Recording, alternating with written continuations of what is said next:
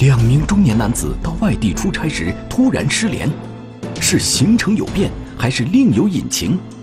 家人和朋友先后接到匪夷所思的来电和微信留言。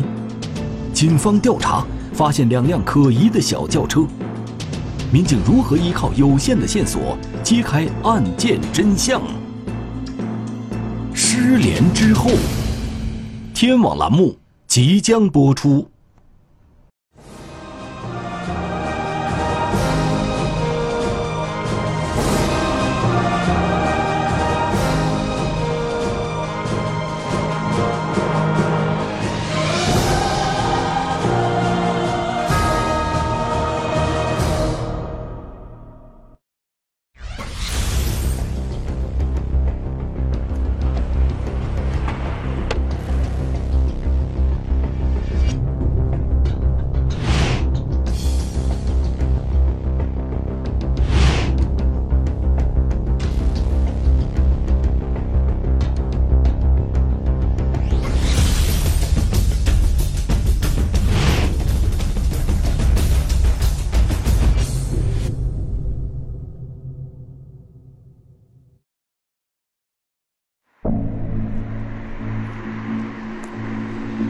二零一八年八月三日，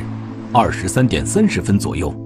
一名中年男子行色匆匆地来到吉林省桦甸市公安局永吉派出所报案。据报案人王某讲述，他与两名山东籍的朋友在八月二日上午九点，一同参加当地举办的农机产品展销会。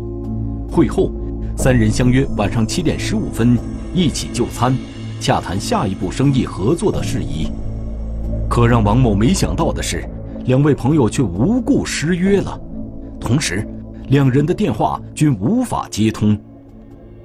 到华电参加完展销会之后，本来约好是当天晚上就要吃饭，但是这两个人就失联了，一直找不到，所以他来派出所求助。民警了解到，报案人王某现年四十八岁，华电本地人，是一名经销农机产品的代理商。他口中的两位朋友，与王某年龄相仿，一个姓魏，四十五岁，一个姓张，四十八岁，两人来自山东，也是做农机产品生意的。他这两个朋友呢，魏某和张某呢，呃，也是山东的农机经销代理。张某和魏某来到华电，也是因为参加这个华电举举办的农机商品展览会。三人参加完展览会之后呢，就分开了，而原定呢是晚上，三人要聚会吃饭。之后，当天晚上，王某就联系不上魏某和张某。据报案人王某回忆，起初王某以为两人是临时有事无法赴约，也没有太在意。没想到，到了八月三日二十二点三十五分左右，他却接到了一个奇怪的电话，也就是这个电话让王某疑惑不解。王某呢，突然接到魏某的电话，呃，魏某在电话里跟王某说呢，急需要两万块钱。让马上给他转过来。电话里的魏某语气非常着急，只说急需用钱。当王某询问他为什么饭局失约，魏某也没有回答，便匆匆的挂了电话。魏某挂断电话后，王某虽然心有疑惑，但还是在第一时间按照魏某发送的账号把钱转了过去。可是，当王某想要确认魏某是否收到汇款时，魏某的电话却再次无法接通。非常蹊跷，所以王某感觉不太正常，有点不太对劲儿。在王某的印象中，魏某对朋友一直都彬彬有礼，如果无法赴约饭局，他一定会提前告知，而且向朋友借钱这种事，他更是非常谨慎。魏某的一反常态，让王某想不明白。随后，晚上二十三点左右，令王某更加不可思议的事情发生了。之后当天晚上呢，王某又接到魏某家属的电话，啊，魏某家属跟王某说，魏某在家家里的微信群里说了一些奇怪的话，说的不要联系我，没事别担心，类似的话。王某听到魏某女儿描述其父亲的微信内容，再加上魏某找自己借钱的一系列反常举动，王某推测，魏某和张某二人有可能出事了。随后与魏某的女儿商议。决定连夜到桦甸市公安局永吉派出所报案，魏某的女儿也随即订了车票，从山东赶往桦甸。当时王某来到派出所报案的时候，他十分紧张，因为呃两位山东来的客商在华甸只有他一个朋友，而且下落不明，他十分想迫切的知道这两位客商这两位朋友的下落。据王某介绍，魏某在山东从事农机产品代销生意，与魏某同行的张某是魏某的生意合伙人，两人是同乡。两人此次来华店的目的，除了参加农机产品展销会，还希望多认识一些生意伙伴，以方便开拓在华店的市场。那么，魏某、张某二人为什么会突然失联呢？魏某和张某哦也是成年人，而且二人这个消失这个时间段也是白天，啊，有可能考虑二人是不是有急事儿，或是外出临时有事外出了，这种情况。民警调查得知，魏某和张某是八月一日下午抵达吉林桦甸市的。到了之后，只是简单了解了一下当地的农机市场，两人人地生疏，并没有与陌生人有过多的接触。突然失联，以及借钱发微信等一系列反常举动的出现，让办案民警感到事出有因。这个魏某和张某在这个华电呢，基本没有。呃，亲属、朋友和联系人，啊，只是说生意这一块儿，呃，有一些生意伙伴。据报案人王某反映，八月二日的农机产品展销会是在吉林省桦甸市某饭店举行的。他和魏某、张某三人在展销会上一直待到中午十二点，会议结束。因为有急事，王某先行离开。离开前，三人约好了晚上一起吃饭，没想到魏某和张某却没有出现。王某最后一次见到魏某和张某两人，是在展销会会议结束后，也就是八月二日的中午十二点。他两位朋友的体貌特征，包括驾驶车辆的型号、颜色和呃牌照，呃这些情况都向我们具体的反映一下。我们根据王某提供的时间，通过监控去查询。报案人王某告知民警，魏某和张某二人来参加展销会时。开了一辆车牌为鲁 Q 尾号零 TC 的灰色商务车。为此，民警仔细排查了八月二日上午七点至中午十三点之间举办展销会饭店的道路监控视频。可以看到，魏某和张某在八月二日七点三十分驾车进入展销会地点，然后将车子停放在了饭店停车场。但是，到了中午十二点至下午十三点，却没有在饭店停车场的监控视频里。找到两人驾车离开的轨迹，难道魏某、张某二人就这样凭空消失了？这期间到底发生了什么呢？两名中年男子到外地出差时突然失联，是行程有变还是另有隐情？家人和朋友先后接到匪夷所思的来电和微信留言。警方调查发现，两名男子的活动轨迹出现异常。一个个谜团背后，到底隐藏着什么秘密？失联之后，天网栏目正在播出。二零一八年八月三日深夜二十三点三十分左右，吉林省桦甸市公安局永吉派出所接到当地居民王某的报案，称他的两位朋友魏某和张某参加完八月二日的农机展销会后便失联了。呃，当我们接到永吉派出所的汇报警情以后，我们局迅速成立了专案组进行展开调查。根据案情，我们围绕了受害人人际关系、视频监控两方面展开调查。办案民警首先调取了八月二日举办展销会饭店内部的监控视频，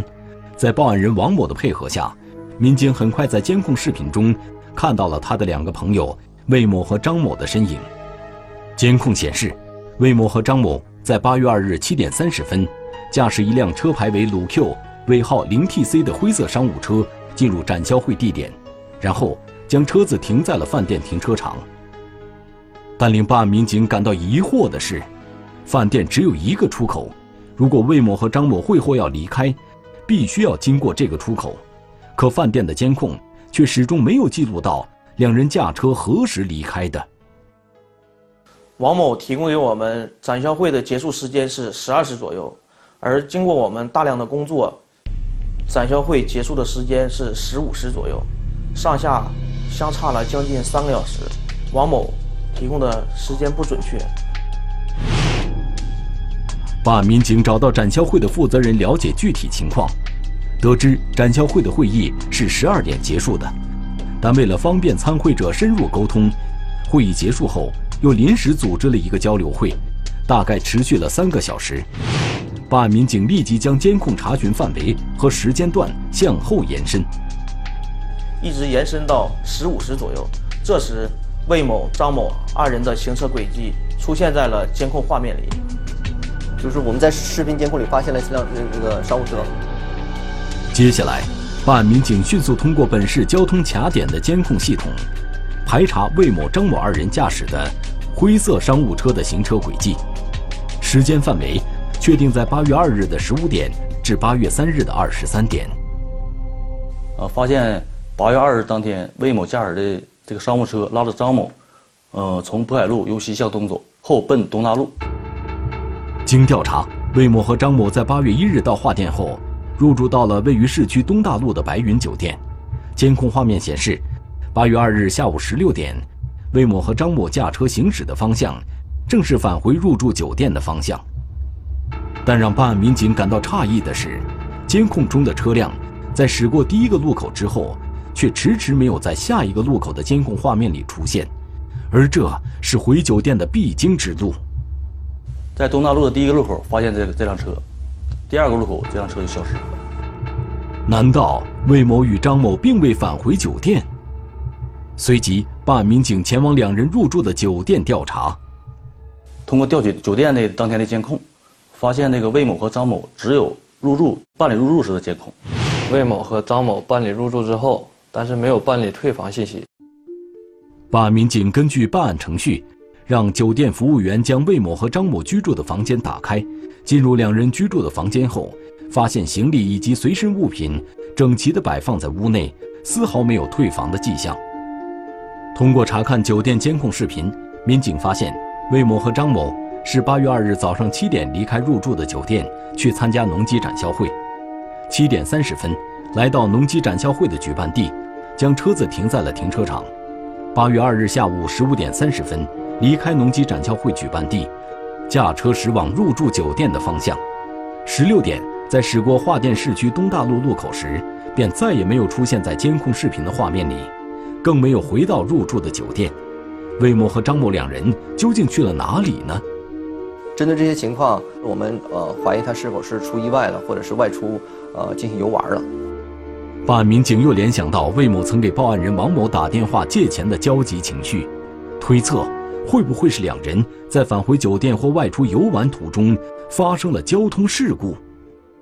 又及时跟我们局的指挥中心取得联系，啊，询问是否有这个意外事故或者车祸什么现象，呃，这种情况都排除了。排除了魏某和张某二人遇到交通事故的可能之后，办案民警立即召开案情分析会，对案情进行梳理，发现。魏某、张某二人从入住酒店到展销会结束这段时间都有迹可循，只有两人返回酒店的途中出现了异常。随后决定对沿路监控视频进行更细致的追踪和研判。呃，之后呢，我们又通过大量的这个视频查看，包括调取天网监控，发现魏某和张某驾驶的商务车从星港饭店出来后，呃，奔渤海路和东大路。这一段期间，一直有两辆车尾随这个魏某的车在后面。渤海路、东大路作为桦店市区的主干道，岔口多，车流量大，路况复杂。二零一八年八月二日，魏某和张某两人参加完农机产品展销会，又临时参加了一个农机产品交流会。到了下午十三点三十分，魏某驾驶着车辆和张某一同离开会议地点，在返回入住宾馆的路途中。民警发现，两人不论行驶至哪个车道，后面都会有两辆轿车紧随其后。一辆白色的车，一辆黑色的车，两辆车一直尾随在受害人车的后面。很快，这两辆一直尾随在灰色商务车后面的白色和黑色轿车进入警方视线。当魏某和张某二人驾驶的车辆在市区东大路消失后，紧随其后的这两辆轿车也不见了。根据多年的办案经验，办案民警判断，这两辆轿车嫌疑较大。随后再次查看八月二日上午，魏某和张某二人从酒店出发参加农机产品展销会沿途的监控视频。去的时候就发现尾随，从那酒店出来就尾随。通过视频侦查，办案民警发现，白色和黑色轿车从二零一八年八月二日一大早，魏某和张某二人出酒店后便尾随其后。这两辆车的车主是谁？难道魏某、张某二人的失踪与这两辆轿车有关联？两名中年男子到外地出差时突然失联，是行程有变还是另有隐情？家人和朋友先后接到匪夷所思的来电和微信留言，视频侦查，两辆可疑轿车进入视线。面对监控盲区，民警能否破解案件真相？失联之后，天网栏目正在播出。二零一八年八月二日，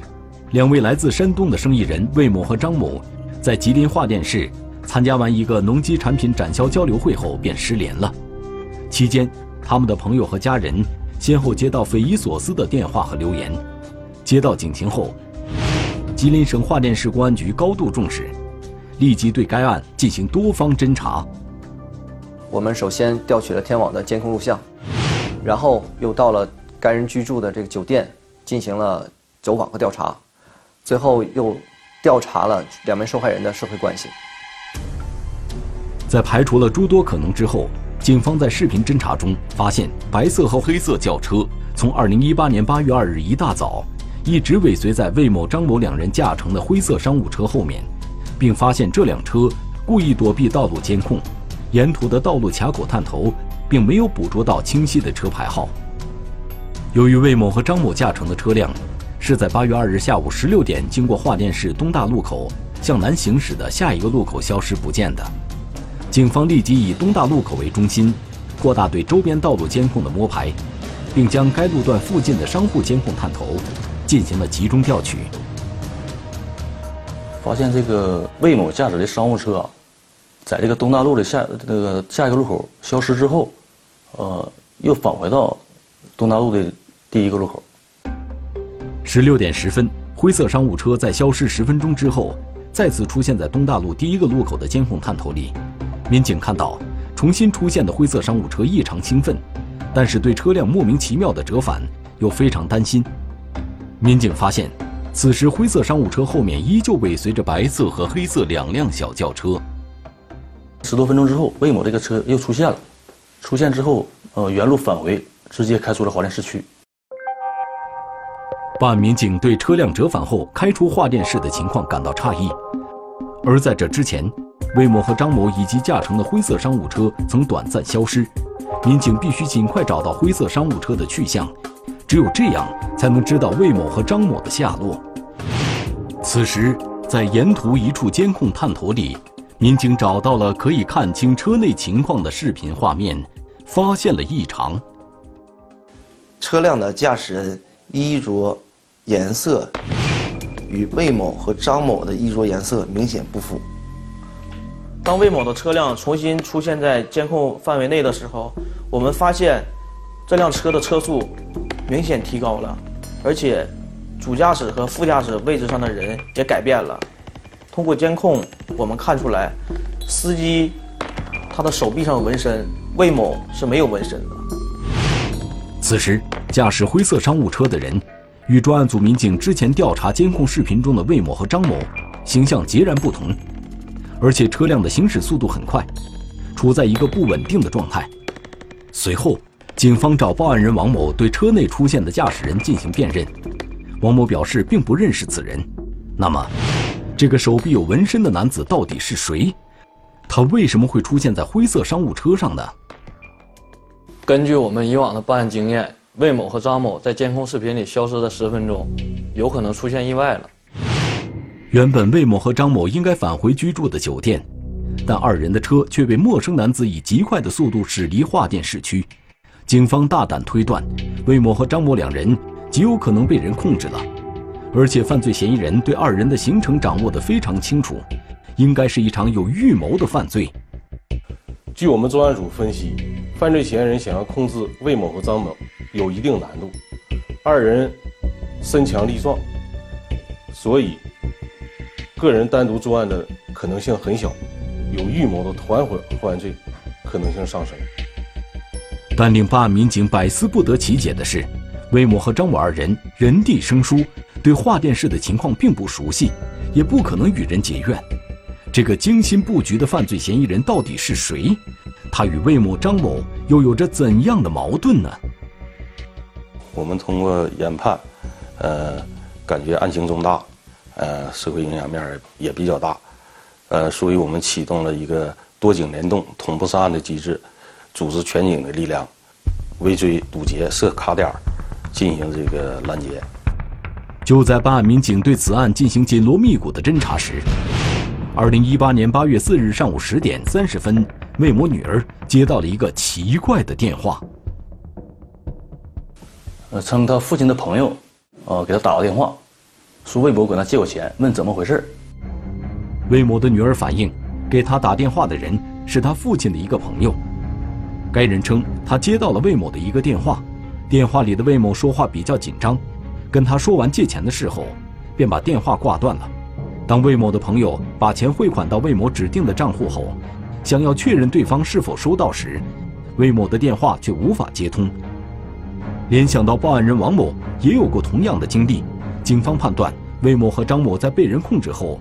很可能遭到了犯罪嫌疑人的敲诈勒索。为保证二人的人身安全，需要尽快找到两人的下落。绑架案有一定特殊性，还有社会的危害性。嗯，嫌疑人这个目的很非常明确，就是为了财。所以说，对这一类案件的侦破，我们是争分夺秒，可能是晚一秒，嫌疑人这个出现其他的波动，对受害人可能造成这个伤害，甚至是这个更严重的后果。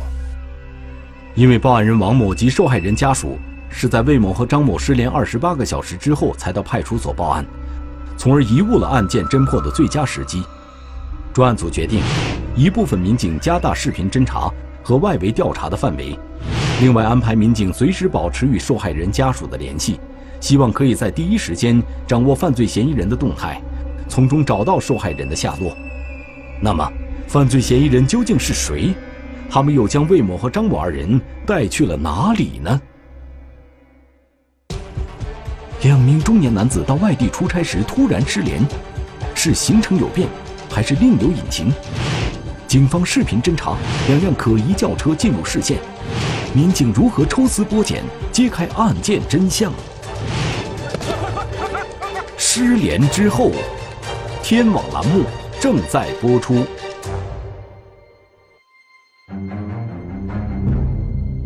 二零一八年八月二日，两个来自山东的中年男子，在吉林省桦甸市参加农机产品展销会时失联。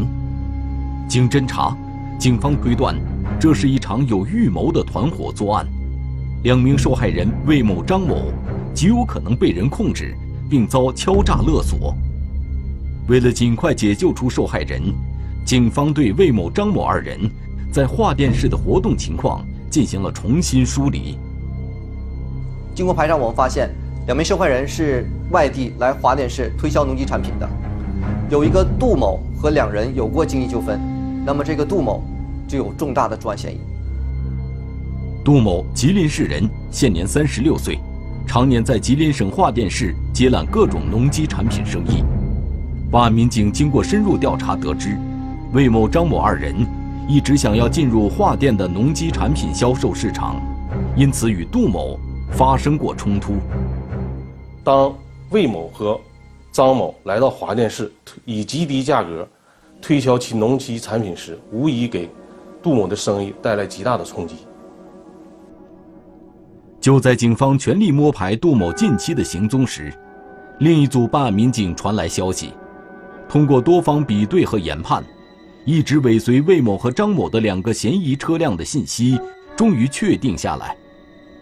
之后呢，我们对尾随魏某的这两辆车进行信息的研判，通过研判，发现一辆白色的车是杜某的名下，另一辆车是李某名下。确定了杜某的作案嫌疑之后，为避免打草惊蛇，办案民警决定继续秘密追踪嫌疑车辆。我们通过天网系统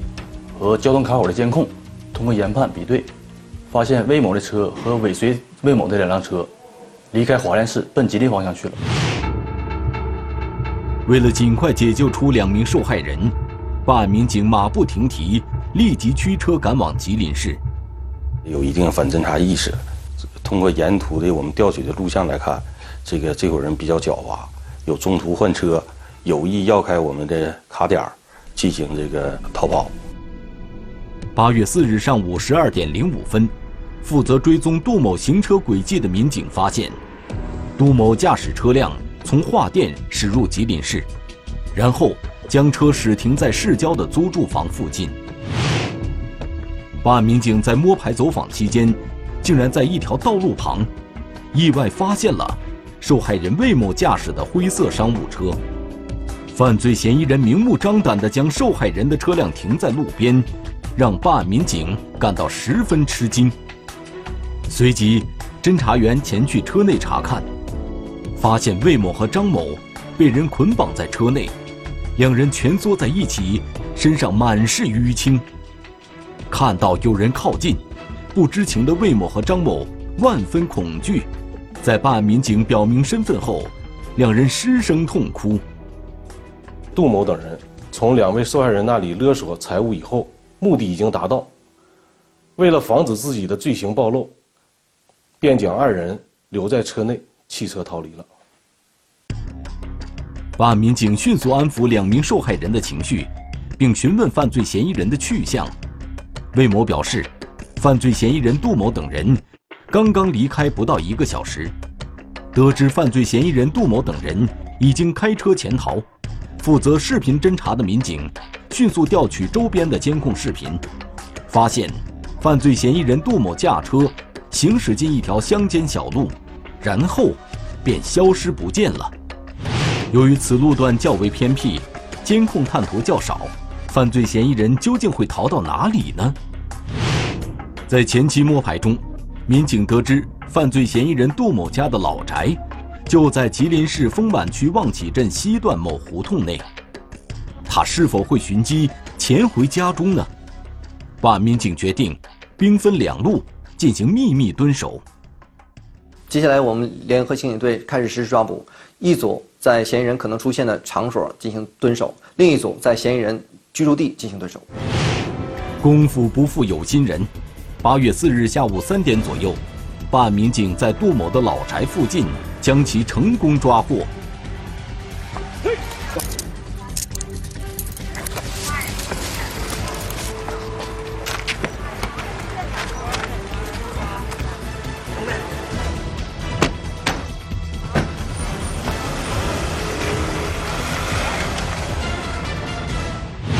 犯罪嫌疑人杜某交代，因魏某、张某二人抢了自己的生意，怀恨在心，纠集刘某等七人对魏某、张某二人实施非法拘禁，并采取敲诈勒索的手段。通过审讯，犯罪嫌疑人杜某对自己伙同他人非法拘禁魏某与张某的犯罪事实供认不讳，除了自己的堂弟刘某外。其他五名犯罪嫌疑人均为堂弟刘某的朋友，杜某不清楚另外五名同伙的藏身之地。参与这起案件的犯罪嫌疑人并不是一个固定的组织，而是互有交往的社会闲散人员临时纠结在一起的，在实施完犯罪之后就各奔东西了。办案民警根据犯罪嫌疑人杜某提供的信息顺藤摸瓜，首先将其堂弟刘某抓获。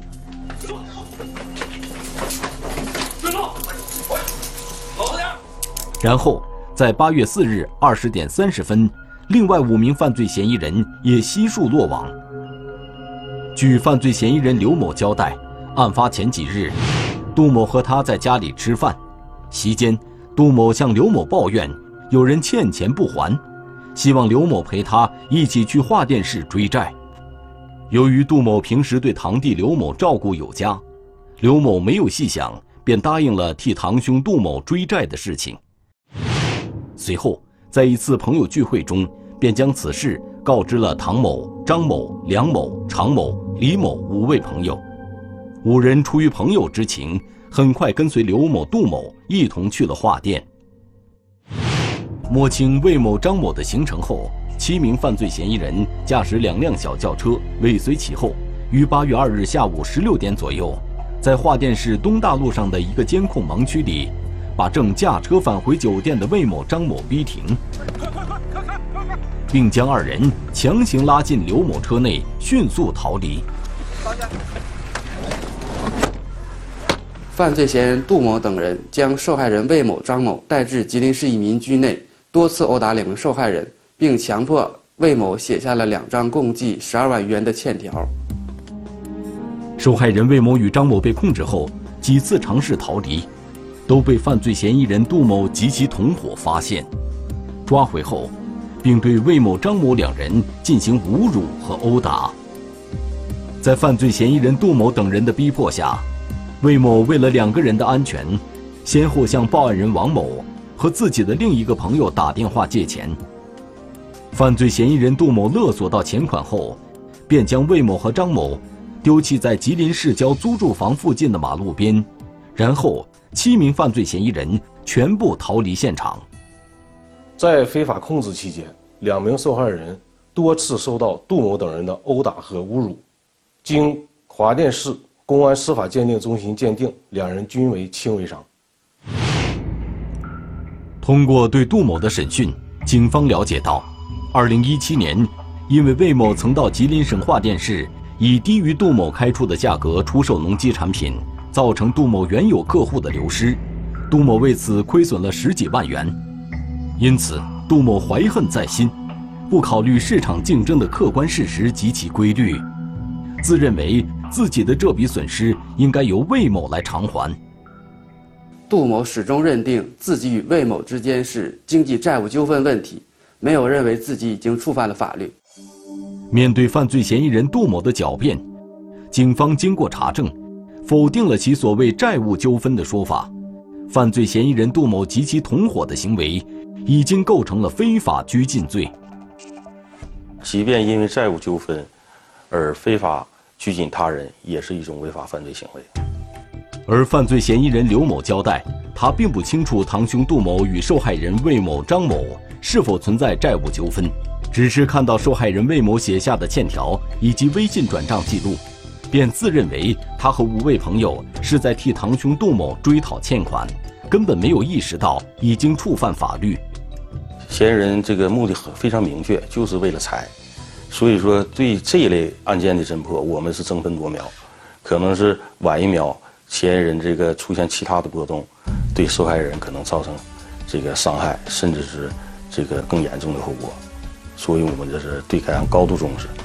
呃，争分夺秒的这个呃侦破此案。至此，在桦甸市公安局刑侦、技侦等多个部门的联合配合下，专案组民警处警迅速，在二十一小时之内将该案成功侦破。这起案件的侦破呀，确保了两名受害人的这个呃人身安全，也给家属，同时也给社会。一个交代，这也是我们这个既保了一方平安的我们的职责，也是这个打击这个犯罪的一个有力的震慑。二零一八年九月四日，吉林省桦甸市人民检察院以涉嫌抢劫罪对犯罪嫌疑人杜某批准逮捕，以涉嫌非法拘禁罪对犯罪嫌疑人刘某、唐某、张某、梁某。常某、李某批准逮捕，等待他们的将是法律的公正判决。同时，警方提醒广大群众，采用正确的方式，冷静应对此类犯罪。受到不法侵害时，呃，受害人一定保持头脑清醒，在确保自身的安全前提下，与嫌疑人进行周旋，呃，不要贪恋财物，